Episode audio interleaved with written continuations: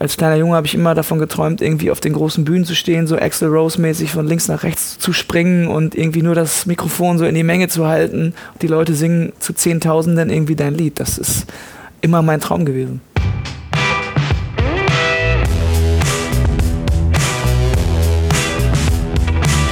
Headliner Talk, der Interview-Podcast von Eventims Headliner Magazin. Moin, hier ist Ben mit dem Headliner Podcast. Unser heutiger Gast hat bislang seine Kreise gezogen und schärft nun seine Konturen. Auf einer Skala von 1 bis 67, wie lame war diese Introduction, Johannes Oerding? nee, ich bin, die hat mich komplett umgehauen. Ich ja? fand die richtig, fand ich, fand ich gar nicht mal so schlecht. Das ist die erste Introduction, die ich mit meinem neuen Titel gehört habe. Konturen. Ach, dein neues Album hast du, okay. Genau, und deshalb bin ich gerade so überrascht, weil ich weiß ja noch gar nicht, was für Fragen gestellt werden zu den ganzen neuen Sachen. Das heißt, ich kenne auch meine eigenen Antworten nicht. Deshalb freue ich mich jetzt auf diesen Podcast.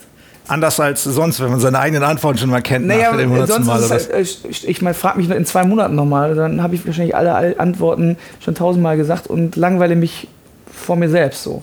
Und gibst du manchmal sogar falsche Antworten, allein damit es mal andere sind? Ja, ich streue dann immer einfach so ein paar Gerüchte, ein paar Lügen verbreite ich so. Das finde ich gut, ja. finde ich gut. So, jetzt kommt nämlich Kaffee, jetzt wird es noch besser. Ah. Ja. Hallo, ja, ja, kommen Sie mal rein. Wunderbar. Ja, dann wird sich doch freuen zu hören, dass äh, wir vielleicht erstmal gar nicht über dein neues Album reden. Ja, möchte ich auch gar nicht. Ja, weil schon zu viele Fragen dazu gestellt Nee, ich wurden. finde das auch, ich weiß immer nicht, wie, wie interessant, ich weiß, das ist so, ich finde, das ist gar nicht so interessant, über sein Album zu reden für die meisten Menschen da draußen. Ich, lass uns lieber über spannende Themen reden. Über das Wetter zum Beispiel. Tatsächlich habe ich immer so am Anfang so ein bisschen Icebreaker, nenne ich das, so ein bisschen, damit man so ein bisschen warm wird. Okay. Äh, so ein bisschen plauschen einfach. Da interessiert mich immer natürlich vor allen Dingen, weil wir ja auch hier in dem Podcast über Live-Entertainment reden, so was das mit, mit einem macht, mit, also weil es ja aus Publikumssicht, mhm. wir können das alle immer nur aus Publikumssicht beurteilen, was macht es aber auch mit den Künstlern irgendwie, wie, wie ist das überhaupt, auf so einer Bühne zu stehen und so. Da frage ich mich jetzt, Johannes Oerding als Fan in, bei so einem Konzert und so, was, was war das Letzte, was du gesehen hast? Oh, jetzt muss ich kurz nachdenken. Ist kein Problem, wir schneiden das alles raus. Ich war vor kurzem bei einem guten Freund auf dem Konzert im Publikum von Milo tatsächlich. Und ich muss sagen, das hat mich schon ganz schön beeindruckt. Da sah man wieder irgendwie die Qualitäten von einem Künstler, der einfach schon irgendwie 20 Jahre oder länger noch schon unterwegs ist und auf der Bühne steht. Also der wirklich sein Fach beherrscht und auch genau weiß, was er tut. Nicht so wie du, du ja, nur nee, 10 Jahre nee, unterwegs also ich war wirklich, nee, ich bin ja auch mega kritisch, wenn ich auf ein Konzert mhm. gehe und ich beobachte Leute, dann, dann habe ich schon ganz klar meine Vorstellung, wie, was für mich ein gutes Konzert ist. Und deshalb war ich total beeindruckt, dass mich das dann trotzdem, also sowohl inhaltlich als auch emotional gepackt hat, weil er einfach ein tierischer Musiker ist, ein Menschenfänger, also der wirklich auch die Leute mit ins Boot holt und auch ein sehr, sehr kurzweiliges Konzert gestaltet. Davor war ich, glaube ich, auf ein paar Festivals, wo ich auch selber mich unter das Publikum Deichbrand war ich äh, noch. Das ist natürlich eine ganz andere Baustelle. Bin ich dann hingegangen, habe mich verkleidet, bin da reingegangen, äh, angetrunken und habe halt komplett mitge mitgegrölt bei fettes Brot oder, oder was weiß ich. So The, Dinosaurier The Cooks oder so. Nee, nicht so ganz krass habe ich mich verkleidet. Bei mir reicht meistens den Hut abnehmen und einfach nur eine, eine, eine, eine Cappy aufzuziehen und eine Brille aufzusetzen. Das ist eigentlich so, dann erkennt mich eigentlich ah. keiner. Und das dann, dann sehe ich aus wie Mark Forster. sehe ich aus wie Mark Forster. Ja. Nee, so war das. Und ähm, genau, das waren zwei völlig unterschiedliche Konzerte. Ein kleines, schönes Clubkonzert, sehr, äh, Konzert, sehr intim. Und dann auch, auch mal die Riesenbühne da irgendwie mit einer Band wie Fettes Brot, die da irgendwie einen Hit meiner Jugend rausballert. Also zumindest das, man, was man so kennt, so irgendwie, wenn man selber gefeiert hat früher so. Ähm, ja, gut, Stichwort Clubkonzert ist schon irgendwie intensiver dann auch, ne? Irgendwie. Ja, ich finde, das ist deshalb also für, für beide Seiten intensiver. Also bei mir ist es genauso, wenn ich weiß, ich spiele vor einem überschaubaren Publikum, im wahrsten Sinne des Wortes überschaubar. Also ich sehe es, ich kann den Leuten in die Gesichter gucken, ich sehe die Reaktion, ich sehe, ob die grinsen, ob die gähnen, ob die nach Hause gehen, ob die bleiben. Gleich raus. Ähm, ja, und das ist, sage ich auch immer, wenn ich im Club spiele und sage, pass auf Leute, ich kann euch sehen. Also tut mir einen Gefallen, wenn ihr müde werdet oder gehen müsst, geht still und heimlich nach außen, dann könnt ihr da gehen. Aber ansonsten sehe ich euch und lacht gefälligst und lächelt mich an. also das immer ein bisschen mit Augenzwinkern. Aber nichtsdestotrotz, wenn ich die Wahl hätte, ich, ähm, ich liebe einfach auch ähm, diese riesigen Konzerte, Festivalshows, Open Airs, Arenenkonzerte, weil ich einfach auch die Energie der Masse so mag. Wenn man sieht, dass sich die Leute gegenseitig auch da aufgrund der Lautstärke und der, der Menge so echauffieren, im Sinne von, wow, das nimmt uns gerade alle mit, diese Energie und die Welle. dann ist das für mich schon irgendwie das, was ich noch ein bisschen mehr mag. Und ehrlich gesagt auch das, warum ich angetreten bin. Ich wollte möglichst vielen Menschen meine, meine Musik einfach nahe bringen. Und als kleiner Junge habe ich immer davon geträumt, irgendwie auf den großen Bühnen zu stehen, so Axel Rose-mäßig von links nach rechts zu, zu springen und irgendwie nur das Mikrofon so in die Menge zu halten. Die Leute singen zu Zehntausenden irgendwie dein Lied. Das ist ähm, irgendwie schon immer mein Traum gewesen. Da bist du ja fast angekommen, sag ich mal. Ja, also jetzt die kommende Tour, die wir spielen, das sind ja schon die großen Arenen. Ich glaube, danach kommen dann nur noch Stadien, aber das haben wir auch schon, das nehmen wir auch in Angriff irgendwann. Das ist schon schön zu sehen, dass das eben auch so gewachsen ist und vor allen Dingen so gesund gewachsen ist. Also wirklich von den kleinen Clubshows. Äh, ich meine, ich habe hier in Hamburg irgendwie vor elf Leuten gespielt, irgendwie im Stage Club oder in der Prinzenbar. Hab trotzdem daran geglaubt, dass ich irgendwann da oben in, in der Arena stehe und äh, da irgendwie 12.000 Leute sind und jetzt ist das alles so unglaublich. Wir sind fünf Monate oder sechs Monate vor diesem Konzert und wir sind ausverkauft in Hamburg. Das ist also wirklich ähm, absurd. Und ich sag mal so, hätte man mir das als 16-Jähriger gesagt, dass das mal so kommen wird und dass dein Leben so sein wird, ich hätte gesagt, auf jeden Fall, bin dabei. Lass mal kommen.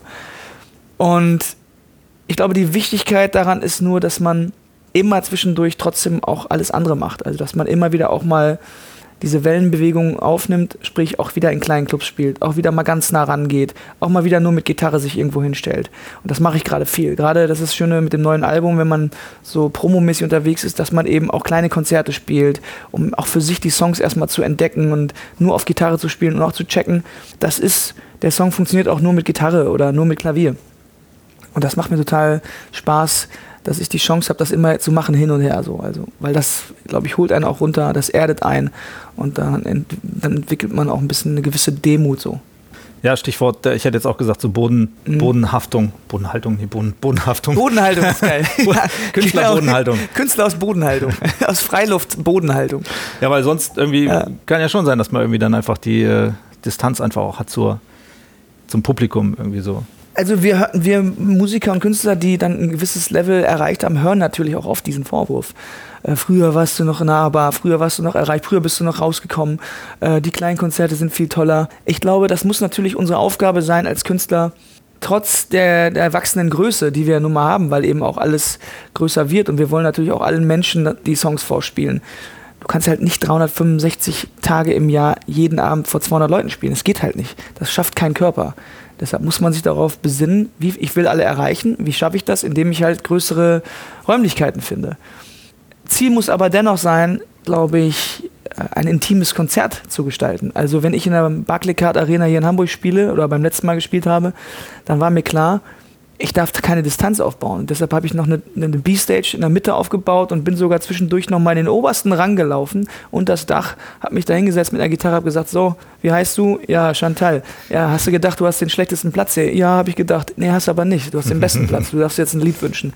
So, ich glaube, das muss immer für einen Künstler die Aufgabe sein, jetzt nicht dahin zu gehen und nur weil es eine Arena ist, auf der Bühne zu bleiben und seine Messe zu lesen, sondern gerade dann Wege zu finden, wie kann ich alle abholen, auch die, die weiter hinten sitzen oder oben unterm Dach, die sich irgendwie denken, oh mein Gott, habe ich hier irgendwie 40 Euro für, für einen Dachplatz bezahlt. Und ähm, das ist auf jeden Fall das, wo ich mich am meisten drum kümmere, auch in der Vorbereitung auf die Tour, was die Songauswahl anbelangt oder überhaupt die, dieses Arrangement der Live-Performance so. Habe ich tatsächlich kürzlich oder keine Ahnung, vor ein paar Monaten äh, bei Bosse auch gesehen, der dann wirklich in die Menge gegangen ja. ist, Spot rein, alle sind auseinandergegangen und er hat dann da irgendwie sich hingestellt und äh, sein Liedchen getrellert. Ähm Bosse hat das, hat das komplett verstanden auch. Das, es gibt viele Künstler, deshalb bin, bin ich auch so ein riesen Bosse-Fan, die verstanden haben, äh, wir haben das große Glück, dass die Leute uns live sehen wollen, auch wenn wir mal keinen Radio-Hit gerade draußen haben, weil die Leute einfach unsere Show als was Besonderes empfinden und meistens sogar als was Individuelles. Das heißt, wenn du zu Bosse gehst, dann kannst du dir sicher sein, dass am nächsten, also du gehst abends in Hamburg zu Bosse, dann weißt du, dass am nächsten Tag in Braunschweig eine ganz andere Show ist. Weil Aki auch sehr, sehr viel spontan macht und ähm, ähnlich versuche ich das auch zu machen, dass wirklich jeder Einzelne denkt, das hat er heute hier nur so bei uns so gemacht. Und morgen in, in Itzehoe macht das wieder anders so. Der Kasper hat ja auch mal über die, über die Bühne, er meint ja selber, er kann nicht tanzen, und, aber es ist. Er kann auch nicht tanzen. Aber es ist ihm völlig egal. Ja, und das macht es halt auch so mega sympathisch, ne? dass du irgendwie so diese genau. Authentizität. Habe ich fast richtig gesprochen. Ich hasse dieses Wort, aber. Ja. Ähm, bist du auch so einer, der sich vor der äh, auf der Bühne dann irgendwie vor dem Publikum dann auch mal irgendwie in Häkchen zum Affen macht oder dem ja. das irgendwie egal ist, äh, wie er rüberkommt? Ich glaube auch nur so funktioniert es. Also ähm, ich tanze nicht so wie Aki, also ich ähm, tanze auch, aber ähm, nicht so exzessiv, sage ich mal.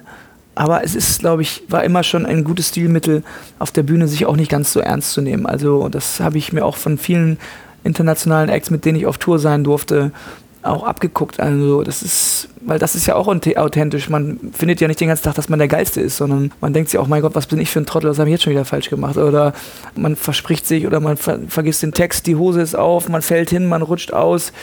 All solche Dinge, das sind die schönen Momente auf der Bühne. Wenn die Hose auf ist. Na gut, ja, selbst sowas kann natürlich dann einfach zu einem guten Running Gag werden. Wir hatten letztens, wo habe ich denn gespielt? In, in Kassel, in einem Kulturzelt bei irgendwie 50 Grad in diesem Zelt. Und auf einmal sah ich während des Konzerts, dass mein Gitarrist neben mir einen Ventilator hatte und ich, und ich nicht. Und dann sag ich, wieso hat mein Gitarrist einen Ventilator? Habe ich so alles aus Spaß so über, die, über das Mikro gemacht und auf einmal guckte ich nach links und rechts und alle aus meiner Band hatten einen Ventilator. Nur ich vorne nicht. Hatte kein, der, der Frontmann hatte keinen Ventilator und da habe ich das natürlich einfach mal mit dem Augenzwinkern habe ich die ganze Zeit gesagt, als würde ich mich so aufregen als Künstler. Wie kann das sein? Wieso habe ich als Künstler hier nicht keinen Ventilator? Und das zog sich, das war ein schöner Running Gag, den man dann halt wieder immer wieder durchs Konzert aufgreifen kann. Dann habe ich sogar einen Song daraus gemacht, einen Ventilator-Song irgendwie. Und das ist das Schöne, wenn du eine gute Band hast, die sich kennt aus dem FF, wenn du spontan auch eben Dinge dann aufgreifen kannst und machen kannst. Und ähm, nochmal, Aki Bosse ist einfach auch ein leuchtendes Beispiel für eine gute Live-Show, spontanes äh, Handeln und halt eben auch nah ans und ins Publikum zu gehen.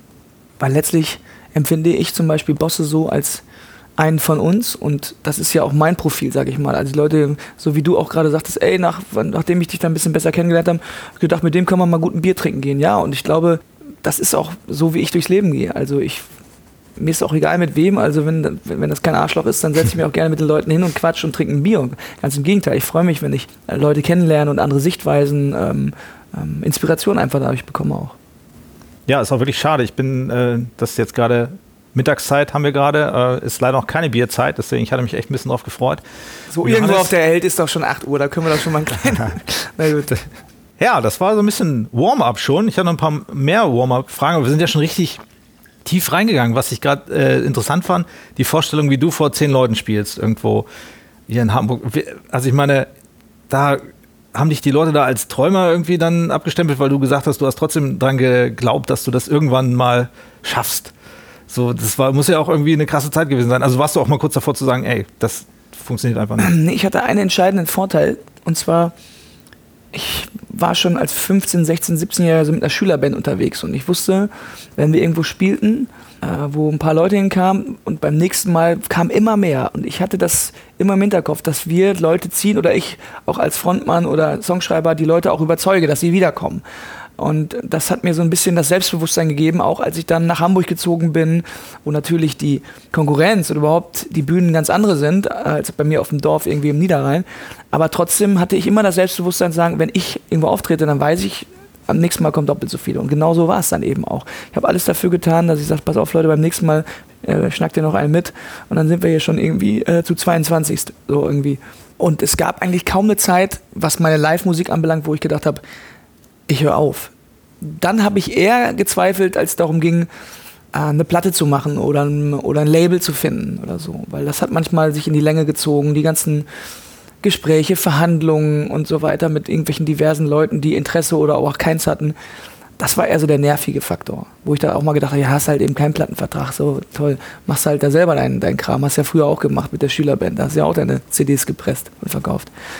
Gut, ist dann jetzt alles anders gekommen. Äh, Im Moment freue ich mich auch. Einen Plattenvertrag. Genau, ich freue mich auch und äh, dass alles so aufgegangen ist. Und nach wie vor ist es so, dass ich sehe, da ist ganz viel Luft nach oben, ganz viel Potenzial eben auch an Zuhörern.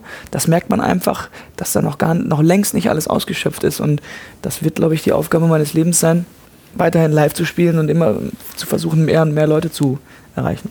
Ja, das hat zum Glück ja noch ein bisschen vor dir. Jo. Auch wenn du jetzt mit dem Rauchen, Rauchen aufgehört hast. Jetzt werde ich noch älter, jetzt muss ich aber oh mein Gott. noch mehr vor mir. Dieser Druck. Für mich ist immer so, Musik, ich, ich finde, nichts auf der Welt kann das mit einem Menschen machen, was Musik machen kann. Oder hast du vielleicht irgendwas parat, was etwas in dir auslösen kann? Ähm, etwas ähnliches? im Allgemeinen Kunst. Also ich finde auch, dass äh, Bilder zum Beispiel, Fotografien dergleichen sowas auslösen können. Wenn sie dann aber mit Musik hinterlegt sind, finde ich es noch krasser. Also ob das jetzt irgendwie ein Film ist oder ein Bild. Also es gibt schon auch so Momente, die einen dann schon berühren, wo man auch ein Gänsehaut kriegt, wenn man ein Bild sieht oder dergleichen. Ne? Aber es gibt dann doch etwas, was nur die Musik kann und das ist halt dann doch eine Sprache zu sein. Also Musik ist eine Sprache, die wirklich, ich glaube, weltweit verstanden wird. Und da geht es wirklich nur um, um Schwingungen, um Gefühl, um eine gewisse Atmosphäre. Ich war mal in Australien habe da so eine Dschungeltour gemacht mit irgendwie Menschen mit 30 Leuten und ich glaube, fast jeder kam aus einem anderen Land. Und wir haben abends am Lagerfeuer gesessen, da gab es eine Gitarre natürlich und ein paar Leute haben konnten spielen und haben gespielt. Der eine hat irgendwas Persisches gespielt. Ich habe irgendwie auch einen deutschsprachigen Song von mir gespielt, der hieß Ich will noch nicht nach Hause. Und ich musste gar nicht sagen, worüber ich singe. Alle Leute haben kapiert, dass der Song gerade um Heimweh oder äh, beziehungsweise ja. um, Entschuldigung, um, ähm, um diesen guten Moment gerade geht, den man eigentlich festhalten will das hat mir auf jeden Fall die Augen geöffnet, dass man so ganz, ganz, dass die Menschheit durch Musik verbunden wird. Deshalb freue ich mich auch, dass ich diesen Job habe und mache drei Kreuze, dass ich dieses Privileg habe, ja, quasi mein Hobby, meine Leidenschaft so wirklich als, auch als Beruf zu machen. Habe mich mal eine Zeit lang gefragt, welchen Sinn hat eigentlich dieser Beruf, Musiker? Und mittlerweile, seit vielen Jahren weiß ich das, weil ich auch die Resonanz und das Feedback der Menschen kriege, dass eben Musik auch Menschen hilft, gewisse Dinge bekräftigt, gewisse Dinge bestätigt, ob das eine Hochzeit ist oder was, oder ein Liebeslied, ähm, wo Menschen irgendwie einfach nur ähm, ähm, das nochmal sich bewusst machen sich immer wieder diese Erinnerungen zurückholen. In schweren Zeiten, Motivation, Trost spenden. Also das ist schon, Musik ist auch eigentlich wie ein, wie ein Glaube, denke ich. Nur ohne all diese, ähm, all diese Regularien und dieses gerade wenn, wenn wir über Religionen reden oder sowas. Ähm, Musik ist einfach offen und geht eigentlich noch mehr um Gefühl, als dass man irgendwelche Gesetzen folgen muss. Gut, viele oder manche machen da ja vielleicht auch mal einen Glauben draus, so, ne, wenn, so, wenn sich so Szenen quasi abgrenzen gegeneinander und so. Ja. Aber das ist eigentlich nicht die, der ursprüngliche Gedanke. Nee, das glaube ich auch nicht. Ähm, das hat aber auch eher, glaube ich, so, so, so popkulturelle Gründe, um eben klarzumachen, ich möchte mit den anderen nichts zu tun haben, wir sind ganz anders. Ne? Und das ist ja wie mit allem. Also es gibt auch in der Musik Extreme, links und rechts und was auch immer, laut, leise, schnell, langsam. Umso schöner finde ich es zu sehen, oder das ist zumindest mein Gefühl, gerade auch in Deutschland, dass diese Grenzen gerade so ein bisschen aufgesprengt werden. Also dass eben auch genreübergreifend da viel gemacht wird. Und ähm, so eine Sendung zum Beispiel wie Sing mein Song, wo ich da war, die, hat, die trägt mit dazu bei, dass da ganz, ganz viele Ressentiments und Vorurteile eben beiseite gepackt werden. Und ähm, auch ich, ich war da bestimmt auch voreingenommen bei vielen Künstlern, mit denen ich schon auch jetzt dann doch zusammengearbeitet habe, wo ich vorher dachte, nee, kein Bock drauf, so irgendwie. Ist nicht mein Ding so.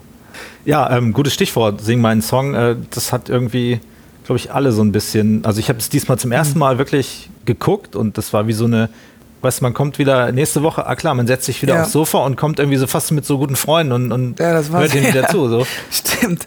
Also auch als, als äh, Zuschauer hat man irgendwie dieses, dieses äh, Gefühl bekommen. Das ist schon irgendwie ein einzigartiges Format. Ein bisschen wie so eine Telenovela. Ne? ja. man, so, man will so wissen, was geht nächste Woche weiter. Ne? Ja, aber ohne Skandale. Und, ja, ohne äh, Skandale, genau. Das sind, und lustigerweise, ähm, man hätte ja denken können, boah, langweilig, da passiert ja gar, gar keine Skandale. Ich glaube, genau das hat diesen, den Vibe dieser Staffel ausgemacht, dass wir echt uns alle wirklich mochten. Also, dass da kein Assi dabei war, keiner, der irgendwie intrigant oder sich in Vordergrund spielend oder gegeneinander. Das war halt geil. Jeder hat dem anderen wirklich etwas gegönnt und den bestmöglichen Auftritt und wir haben uns alle mehr oder weniger auch das Licht und das Spotlight gegönnt und das ist nicht, auch nicht üblich, sage ich mal, in der Musikbranche. Also da geht es ja viel auch um Eitelkeiten und Egos und um viel, viel um Konkurrenz auch hier und da.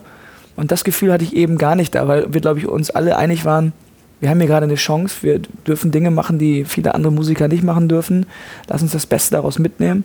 Und entscheidend war auch, dass es alles gute äh, Leute waren, also wirklich alles auch Meister ihres Faches. Ne? Also da war jetzt keiner dabei, der irgendwie keine Ahnung, wenn der deinen Song singt, den, den besten Hund kaputt singt da irgendwie so. Sondern das war ja alles gute Versionen und eigentlich hat man immer etwas Besseres oder was Schöneres oder was Besonderes daraus gemacht auch. Ich hatte ja auch schon die äh, Jennifer Haben hier im ja. Podcast und die hat tatsächlich etwas äh, mehr oder weniger das Gleiche gesagt, wo man vielleicht als Zuschauer denkt, Mensch, da ist ja keine Spannung drin, so die mögen sich ja, das ist so ein bisschen heile Welt, so mhm. natürlich wird da keiner den anderen äh, kritisieren oder so, aber es ist ja schön, dass das funktioniert, ohne dass sich da irgendwie genau dieses Kanal oder dass es da Reibung unbedingt geben muss. Ich finde auch nicht, dass das das Format ist. Also ich meine, jetzt sich da hinzusetzen und nur um des Kritisieren Willens mal den harten Typen zu spielen und zu sagen, ja, fand ich jetzt nicht so geil, finde ich total ein Quatsch, weil ähm, das ist ja, bleibt ja am Ende des Tages immer noch so eine super subjektive Sache und auch der Geschmack und so.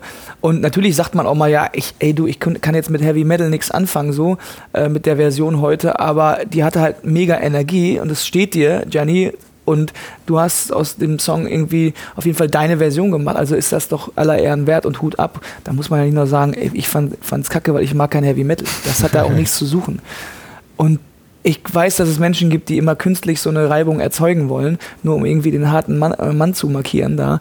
Das ist überhaupt nicht mein Style. Genauso wie ich es eigentlich auch hasse, wenn äh, Journalisten äh, über Popmusik schreiben, ja, das ist Musik, die tut nicht weh. Wo ich immer denke, was bist du für ein Idiot, Mann?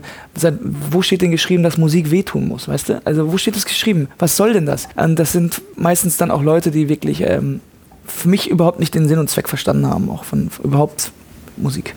Muss mal gucken, ob ich das irgendwann mal irgendwo geschrieben habe. Hast du nee. bestimmt auch. Jeder hat das mal geschrieben. Nein, nicht, also nicht wehtun, damit kann ich auch nichts anfangen. Also ich würde dann eher sagen, die, die mir nichts gibt ja. oder die ich nicht verstehe oder die nicht zum Schwingen bringt bei mir, aber die nicht wehtut. Nee, oder sagen wir mal. Fahrstuhlmusik oder was? Genau, also ich meine, oder wenn, oder wenn man merkt, er hat jetzt irgendwie, man hat sich keine Gedanken gemacht oder so, dann verstehe ich das, wenn jemand sagt, die Musik klingt für mich wie so 0815 so ein bisschen hingerotzt und da kommt nichts bei rüber, berührt mich nicht, hat er einmal drüber gesungen, auch da kommt nichts rüber, das verstehe ich total. Aber wenn man da so auf, auf so Inhalt eingeht oder auf irgendwie und auf, gerade auf Songs, die zugegebenermaßen Massen von Leuten aber auch erreichen, weißt du, dann finde ich es immer schwierig, sowas. Äh, sowas zu sagen. Aber es sind auch immer die gleichen Leute, die das, äh, die das schreiben. Das sind auch die, die grundsätzlich nichts mit den Dingen anfangen können, die auf einmal mainstreamig werden oder die Masse erreichen. Das sind auch die, die dich als Support-Act toll finden, aber wenn du dann selber Headliner bist, dann, äh, bist du, dann hast du keinen Welpenschutz mehr. Dann bist du halt auf einmal wieder der Typ, der irgendwie, keine Ahnung. Seine Seele verkauft hat. Ja, genau. Seele verkauft an die, an die Podcast-Lobby. Echt? Die gibt's? Da muss ich mich mal melden. Lass uns gleich über das Album reden. Kurz noch eine Sache zu dieser mhm. Live-Geschichte. Wenn Musik an sich für mich sowas Magisches hat, dann hat es im Kontext von, von Live-Erfahrung nochmal, ist es irgendwie nochmal gesteigert. Da passieren ja nochmal ganz andere Dinge, wenn es, wenn es eine gute Show ist. Irgendwie. Ähm, ich stand da schon und habe gedacht, so, ey, jetzt kannst du mich auch erschießen. So, jetzt habe ich sowas Geiles erlebt, das geiler geht's nicht mehr. Und dann passiert das irgendwann wieder und wieder so. Ist das was, was dir auch auf der Bühne passiert, wenn du, wenn du performst, oder ist, dann, ist das dann wirklich so, ähm, okay, das ist der Job hier, du musst abliefern, oder kommst du da auch mal in so einen Status rein oder in so einen äh, Rausch quasi rein? Ja. Ich bin jetzt ehrlich und muss sagen, es ist beides. Also ich kann da manchmal stehen und ich, ich weiß, ich muss mich jetzt konzentrieren, ich muss hier meinen Job machen, ich muss gleich daran denken, dass ich die Gitarre dahin werfe und dass ich die neue hole und dass ich das mache und dass ich gleich meinen Gitarristen ansage und dass der dahin kommt und in der Zwischenzeit muss ich hinten rumlaufen. Das heißt, ich habe auch andere Gedanken. Aber dass die besten Momente sind auch die, die du gerade erlebst oder, oder beschrieben hast, dass wenn man selber irgendwo steht und man spürt, das ist ein guter Moment gerade, das ist ein magischer Moment, weil ich kriege Gänsehaut und ich sehe die Leute spüren das, und dann dann gibt es so eine Wechselwirkung. Ich hatte das mal ähm, bei einem Konzert letztens in Hamburg. Da habe ich den letzten Song gespielt, alleine mit der Gitarre nach einem Drei-Stunden-Konzert, weil die Leute mich einfach nicht gehen lassen wollten. Das war wirklich auch ergreifend für mich so. Dann bin ich rausgekommen und dann spielte ich noch einen Song, wo ich dann in dem Moment das erste Mal wieder auf meine Zeilen, so meinen, meinen eigenen Zeilen zugehört habe. Der heißt Für immer ab jetzt der Song. Und ich, ähm, ich halte ihn fest, diesen einen Moment für immer ab jetzt oder mit dem Herz fotografiert, in den Verstand, also fest eingraviert. So. Das geht darum, den Moment festzuhalten. Und als ich diese Zeilen dann sang und dann irgendwann konnte ich gar nicht mehr weitersingen, weil ich merkte so, meine Stimme wird so ein bisschen brüchig und musste so schlucken dass ich dann aufgehört habe zu singen. Aber ich spielte so Gitarre weiter, aber ich musste wieder erstmal die Ruhe finden. Und in dem Moment spürten die Leute das und die ganze Arena flippte halt aus und spendete so Applaus im Sinne von, komm, du schaffst das, mach weiter so. Oder, oder die waren halt voll bei mir. Und das war ein Moment, den hast du nicht alle Tage, auch als Künstler nicht. Aber umso schöner, wenn der dann passiert. Ich ähm, weiß auch von, äh, von äh, meiner Lebensgefährtin Ina, als sie das erste Mal in der Barclaycard Arena gespielt hat. Und das ist schon das, äh, das überwältigt einen. Du kommst, wenn du das erstmal, die ist erstmal rausgekommen, sieht die Leute, wie sie ausflippen und Standing Ovations, dann hat die sie erstmal hingesetzt und geheult. So.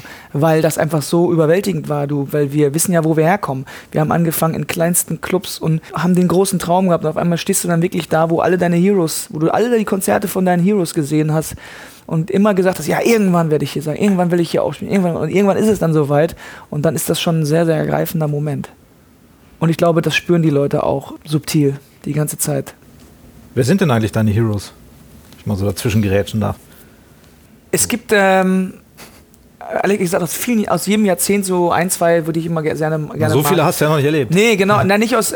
Ich komme so. zum Beispiel, ich höre noch gar nicht. Ich bin ja so in den 90ern sozialisiert worden, das ist ja furchtbar. Also, das heißt, ich musste mir dann irgendwie die alte Musik hören. Also, ich bin, hab dann Stevie Wonder, Otis Redding, Bill Withers, eher viel alten Soul-Krams gehört, ähm, RB dann Prince, Michael Jackson, viel gehört, dann kam äh, Sting, Police Sting, dann kam Hip-Hop auf mich zu. In den 90ern, 2000 habe ich sehr viel Hip-Hop gehört und meine, ich glaube, ein Schlüsselerlebnis war auch deutschsprachiger Hip-Hop, so um die 93, 94 rum. Der hat mich dazu gebracht, ehrlich gesagt, auch in, in, in der deutschen Sprache zu singen und zu denken. So. Also auch wenn ich anfange, kreativ zu werden. Das ist ganz lustig zu sehen, weil ich bin wirklich mit Hip-Hop viel aufgewachsen dass ich jetzt auch zum Beispiel mit Sido so eine Nummer mache, weißt du, wo jemanden, den du auch jahrelang verfolgst, wo du immer sagst, okay, der ist halt besser als die anderen. Der hat halt dann doch einen anderen Flow, einen anderen Style, eine andere Attitude oder wie auch immer.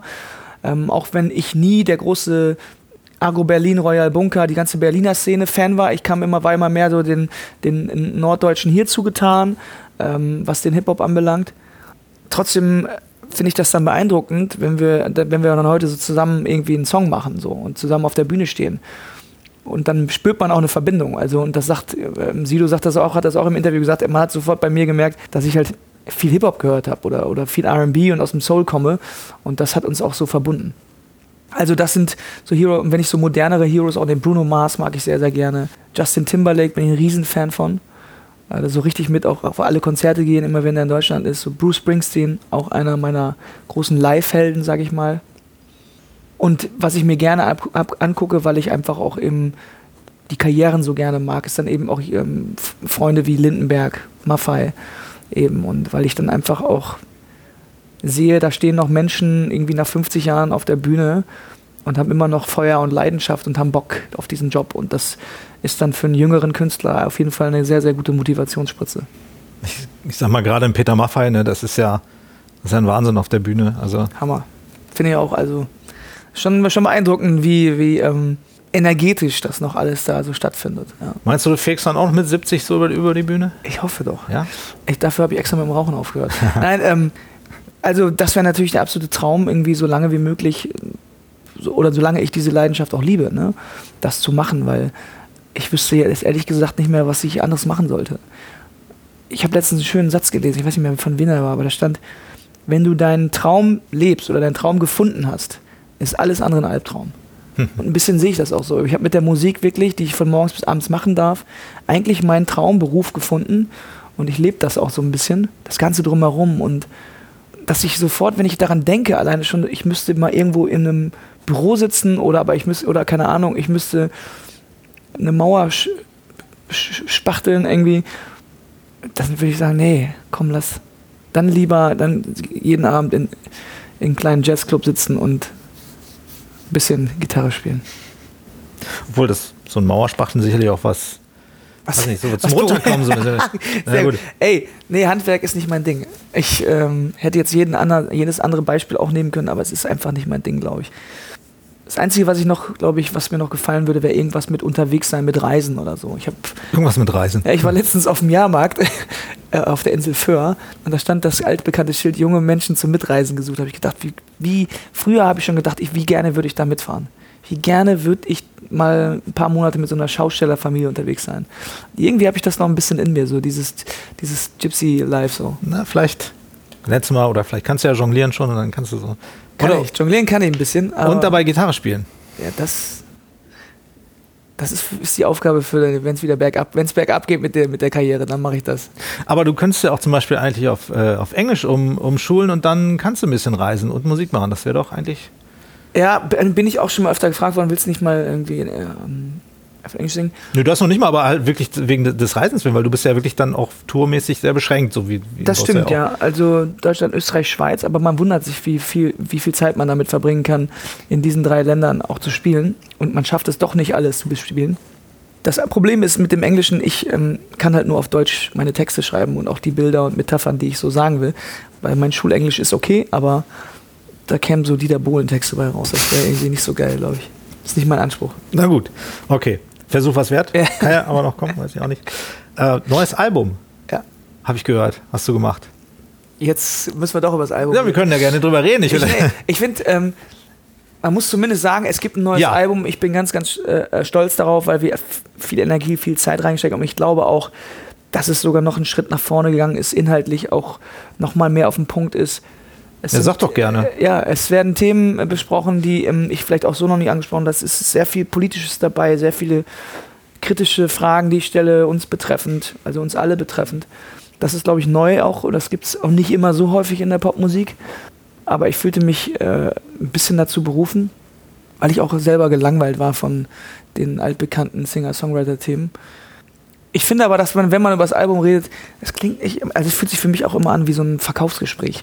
Deshalb mache ich das eigentlich immer gar nicht so gerne. Also ich rede dann, okay, ich red, wenn du eine Frage hast zum Song, finde ich super, weil dann kann ich den Song erklären, aber so allgemein, das Album Sag mal, wie ist denn dein Album so? Ja, das, das Album ist das also, Beste, was ich je gemacht habe. Nein, glaube ich nicht. Das beste sechste Album, was ich je das gemacht habe. Das Schlechteste. Ich will endlich äh. mal einen hören, der sagt, das war das Schlechteste, was ich je gemacht habe, aber. Nee, das Schlechteste, was ich je gemacht habe, war das Boxer-Album. Ähm, das war das zweite Album. Da, das belegen auch die Zahlen. Das ist das einzige Album, was nicht Gold gegangen ist und kein Mensch will dieses scheiß Album kaufen. Umso mehr freue ich mich, dass die Plattenfirma trotzdem an mich geglaubt hat und ich durfte noch ein drittes machen konntest dich weiter äh, durchboxen. Ja. Nee, aber sag mal, also ich will jetzt gar nicht auf einzelne Sachen eingehen, ja. aber zum Beispiel sowas wie Blinde Passagiere ist so eine ja. Piano-Ballade, viel Streicherpathos, Chöre und so, wirklich ja. Emotionsexplosion. Das ist meine Adele-Ballade. Gut, ist auch nicht die einzige, ein, zwei andere noch so. Ähm, aber gleich im nächsten Track anfangen, da gibt es dann den vollen Contra äh, Kontrast. Ja. Dann hast du ähm, so ein bisschen Synthi-Geschichten äh, und so. Das ist, ist das so ein Spannungsfeld vielleicht, in dem du dich auch als Mensch einfach so bewegst, so zwischen mal nachdenklich, melancholisch und dann wieder dieses überschwänglich exaltierte Party-Ding? Das ist eine gute, geschlossene Frage, die ich ganz klar mit Ja beantworten kann. Okay, weil, ähm, nee, ist wirklich so, weil du hast es eigentlich auf den Punkt gebracht. Das ist genau das Album und eigentlich waren meine Alben immer so, dass die alle meine Facetten wiedergeben sollten. Ich konnte nie ein Konzeptalbum machen, weil ich halt nicht so eine einheitliche Farbe hatte. Ich mache so viele Sachen so gerne. Also äh, deshalb habe ich auch die, die, die Idole, die ich gerade aufgezählt habe. Das sind alles Typen, auch, nehmen wir jetzt mal die modernen Bruno Mars, Justin Timberlake, die auf ihren Alben, wo jeder Song irgendwie anders klingt, anders ist. Also das ist ganz lustig. Äh, bei Sting war es ähnlich. Prince, die haben einfach so viele Sachen ausprobiert, weil die auch so viel wollten und konnten. Und ich zeige halt auch gerne all meine Facetten und dann mag ich halt eben mal so einen Sinti-Uptempo-Song, dann mag ich es aber auch wirklich eine pathetische Adele-Ballade irgendwie zu spielen, wo ich wieder mal richtig singen kann und dann kommt wieder die kleine Singer-Songwriter-Ballade nur mit Gitarre, wo ich, wo ich ein bisschen zerbrechlicher einfach mehr oder weniger eine Geschichte erzähle, als dass ich sie singe. Und das sind alles Facetten in mir, wo ich gar nicht drum rumkomme, um die auf dem Album zu machen. So. Ich, man wird ja oft nach einem roten Faden gefragt, aber das ist bei mir dann, der rote Faden ist halt immer schon so bunt gewesen. Das war einfach immer der Fall. Der rote Faden war immer ein bunter. Ja, also wirklich, muss ich schon so sagen, weil mich langweilen auch Alben von Künstlern, wo du die fängst an zu hören und du weißt nicht, bist du gerade beim dritten Song oder bist du beim sechsten. Viel, viele Genres haben aber gar keine andere Möglichkeit manchmal, weil einfach alleine schon der Genre-Sound das so ein bisschen vorgeht. Nehmen wir mal, ich bin mal rum, irgendwie so wirklich Elektro oder irgendwie so aus, oder aus den 80ern, irgendwie so Industrial oder sowas. Das ist ja alles, da gibt es ja Sounds, die sind mehr oder weniger vorgegeben fürs Genre so, dass alles sehr ähnlich klingt so. Was ja auch vielleicht deshalb gut ist, weil dann auch der wirkliche Hit auch raussticht aber das ist das Schöne an Popmusik, finde ich, oder an diesem Singer-Songwriter-Popmusik-Ding. Das ist alles erlaubt, nach links und rechts. Ich meine, du kannst ja auch äh, dich glücklich schätzen, dass du überhaupt diese Facetten hast. Also vielleicht andere ja, haben die vielleicht gar nicht und, und deswegen klingt ein Album einfach stimmt, da hast du schön, recht. aber auch gleich. Stimmt, da hast du recht. Also und das hat glaube ich auch damit zu tun, weil ich einfach so auch so wahnsinnig mich so auf so wahnsinnig viel Musik auch in meinem Leben eingelassen habe. Also ich habe wirklich und ich finde es immer langweilig, wenn jemand sagt, was hörst du für Musik? Also ich höre tatsächlich sehr, sehr viele unterschiedliche Genres. Ich will nicht sagen, ich höre alles, aber Und deshalb habe ich mir aus all den Genres die Sachen rausgesucht, die ich gerne mache. Also ob das Soul ist, Funk ist, RB, Hip-Hop, das blitzt alles auf irgendwo. Da hätte ich ja gedacht, dass es vielleicht noch ein paar mehr Features gibt auf so einer Platte dann auch. Ja, ähm, der die? Gag ist, die kommen noch. Also, also auf der Platte gibt es ja nur ein Feature erstmal. Hm. Es wird aber noch ein weiteres Feature geben, was ich aber noch nicht verraten darf, was nicht auf dieser Platte ist, aber es ist ein Song, der auf dieser Platte ist, den wir dann nochmal veröffentlichen. Das haben wir einfach aus Zeitgründen, wird das auch quasi auf nächstes Jahr verschoben. Und ich habe gedacht, ich habe jetzt mit Sing meinen Song gefühlt 47 Feature gemacht in diesem Jahr. okay. Dass ich, und dann war ich noch mit Maffei auf MTV am Plug-Tour und bei Udo stand ich auch auf der Bühne, dass ich gedacht habe, komm, machen wir mal Alleine machen wir erstmal ein Feature, so, weil ich habe auf meinem Album noch nie ein Feature gemacht mhm. und jetzt habe ich eins ja draufgebracht und das ist schon für mich ein gewagter Schritt. An guten Tagen war die erste, ja. Erste Single. Das ist ja auch so ein Song, finde ich, da kommt dieses, ähm, ich, ich, ich fand das so schön irgendwie, dass meine Sonne ihre Pausen braucht und dass ich dann ein Foto mache und dann gucke ich mir das an in, in äh, an, an, schwarzen Tagen und so. Bist du so ein moody Typ, sag ich mal, der von Himmel hochjaucht? Also ich will jetzt nicht sagen, dass du ja. manisch-depressiv bist, aber... aber genau das ist es. Genau das ist es. Ich bin halt da super ambivalent, was das anbelangt. Und ehrlich gesagt war auch das genau das der Grund, warum ich diesen Song geschrieben habe. Ähm, ich mache das gerne, dass ich mir selber einen Song schreibe, um mich daran zu erinnern dass ich, wenn ich im Stau stehe und wirklich jähzornig äh, quasi cholerisch ausflippe, dass ich dann mir nochmal ins Gedächtnis rufe, was riechst du jetzt so auf, dass du einmal im Stau stehst? Du stehst aber 150 Mal nicht im Stau. Also beruhig dich doch mal so. Weil ich neige dazu, irgendwie alles mega dramatisch zu sehen. Das ist also wirklich eine meiner, meiner Schwächen, noch nicht so eine Milde walten lassen zu können oder mal ein bisschen gelassener zu werden. Ich, kommt mit dem Alter. Dann. Ich hoffe doch. Also das sagen ja alle, es kommt mit dem Alter. Aber wenn ich das so bei meinen Freunden sehe, da ist das auf jeden Fall schon früher gekommen. Also bei mir ist es noch, bin da noch ganz schön auf Zinne manchmal. Ähm, aber da genau das ist der Grund, dass ich halt eben ähm, mir diese Songs auch eben schreibe, um mich selber quasi daran zu erinnern, die geht's doch gut. Also mach doch jetzt nicht so ein, so ein Drama draus so. Aber das ist ein guter Punkt, auch mit diesem in der Schlange stehen und es ist ja. natürlich wieder die längste Schlange. So, ich mache das auch manchmal so Autosuggestion, so dass ich sage, ey, was, ja. entspann dich doch mal. Ja. Du hast ja noch nicht mal einen Termin, wo du hin musst. Also das ist, ist so, so, albern eigentlich, ne, was man sich da so selber. Oder gestern, ich habe gestern jemanden vom Flughafen abgeholt und du, beste Beispiel. Dann kommen die Leute raus aus diesem ähm, ähm Gepäckband-Dings, und anstatt mal zur Seite zu gehen, bleiben die alle vor der Tür stehen und umarmen sich da schon mit ihren Leuten so. Und alle anderen dahinter stehen und kommen nicht weiter. Wo ich dann die ganze Zeit, was seid ihr für Spinner? Geht doch mal erstmal beiseite, dann könnt ihr euren Liebsten um die Arme fallen. Macht doch mal ein bisschen platt, denkt doch mal an andere. Habe ich mir so einen mega Film geschoben, anstatt zu sagen, das ist eigentlich überhaupt nicht mein Problem, Alter. Also sollen die doch sich da selber mit beschäftigen. Warum reg ich mich denn darüber auf? Aber ich habe mich einfach über diese äh, Ignoranz aufgeregt der Leute, weil das ist ja gerade in der heutigen Zeit, das zieht sich ja so durch. Überall. Jeder denkt nur noch an sich, immer ignoranter, immer roher. Auf, gehst auf den Bürgersteig, meinst du, die Leute weichen mal aus oder mach mal, jeder macht mal einen Schritt zur Seite? Nein. Und das geht mir auf den Sack. Und deshalb kann, dann kann ich nicht anders, als mich darüber aufzuregen. Ähm, und dann bräuchte ich jemanden, der mir irgendwie dann sagt: so, jetzt atme mal tief ein, entspann dich. Habe ich aber nicht. Dann lass uns doch vielleicht noch über einen Song kurz reden. Ähm, das ist besser als jetzt. Mhm. Das passt irgendwie so. Ich, ich hätte jetzt gesagt, so, das ist ein, in Häkchen ein Weltverbesserungssong, ähm, der vielleicht das auch so ein bisschen dieses, wie es in der Welt abgeht, dieses, wir können es eigentlich besser, gerade was ja. du auch gerade ähm, ja. geschildert hast mehr Mut, weniger Angst und so. Ja. Das, das fand ich auch einen, einen Song auf jeden Fall, der, der irgendwie nachhalt. Ist so ein bisschen der Hippie-Track auch der Platte.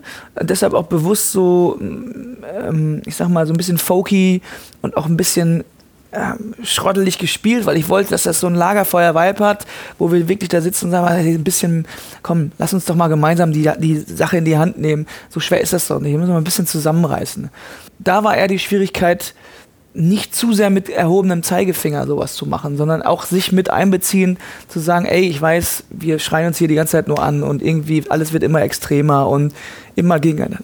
Aber irgendwie können es doch besser, lass uns, lass uns doch mal. Also ich finde überhaupt, dass das der Tenor des Albums eher ein Wir-Tenor ist als ein Ich-Tenor und deshalb besser als jetzt ein schönes Beispiel dafür, dass ich sage, komm, lass uns das mal hier ein bisschen besser gestalten. Natürlich kostet das Kraft, aber wir können es eigentlich. Haben es selber in der Hand. Und deshalb ist es auch schön, dass du das jetzt nochmal gefragt hast, weil das ist eigentlich auch meine Sichtweise, dass ich glaube, wir haben die Chance und die Möglichkeit, und ich sehe nicht alles so pessimistisch, sondern ich glaube, wir können das hinkriegen, alles so. Da will ich jetzt ehrlich gesagt gar nicht mehr viel zu sagen, außer vielen Dank, Johannes Oerding. Danke auch. War ein sehr schönes Gespräch. Fand ich auch. Dankeschön. Tschüss. Tschüss.